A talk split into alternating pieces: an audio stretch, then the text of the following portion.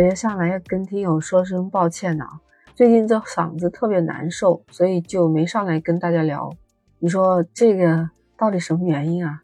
哎，不瞒你说吧，Lisa 在广东啊，你们都知道这个地方天气有热，你看二十多度，我们现在还在开空调。那上个星期有点忙，也没注意就没喝水，而且你看连上了七天的班，好吧，我整个人就成了一个活体，就是我们广东话粤语说的夜黑，就太热气了。太难受了呀！你知不知道？吃什么什么都不香，而且就是上火那感觉，就是哎，喉咙火冒三丈。你喝水都不解决问题了。幸亏啊，现在金秋十月，你像水果里面刚刚上市就是柿子啊，新鲜的柿子啊，反正吃这个东西还挺管用的，火能降一点点。那连续吃了三四天，多了也不能多吃。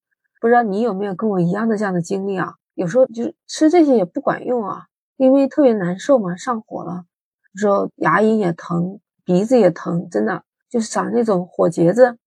那真的到这种程度了，那我一般都会选择吃药了。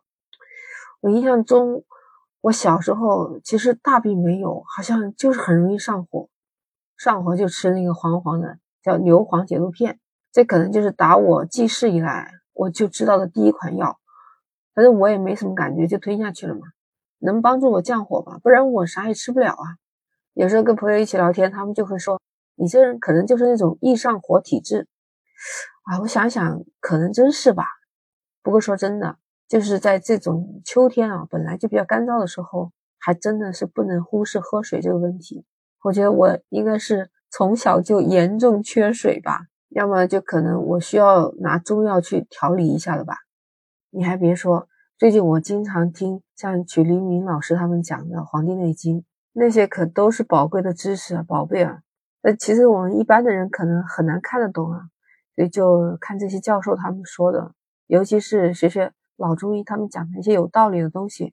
你看我们的生活起居啊，它都会对我们的身体造成这影响。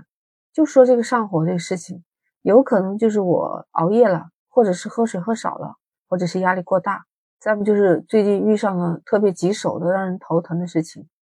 我跟你说，我的生活当中往往不止我列出来的这一单项内容，往往就是同时会发生两三件这样的事情交织在一起。你说能不火大吗？对吧？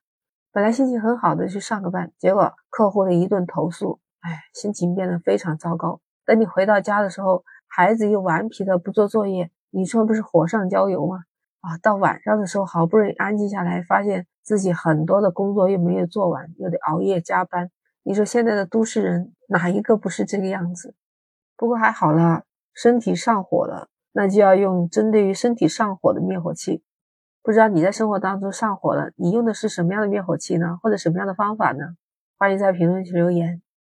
那今天絮絮叨叨也聊了这么多，如果你喜欢我的节目，可以订阅收藏我的专辑，关注离萨。下一期我们不见不散，拜拜。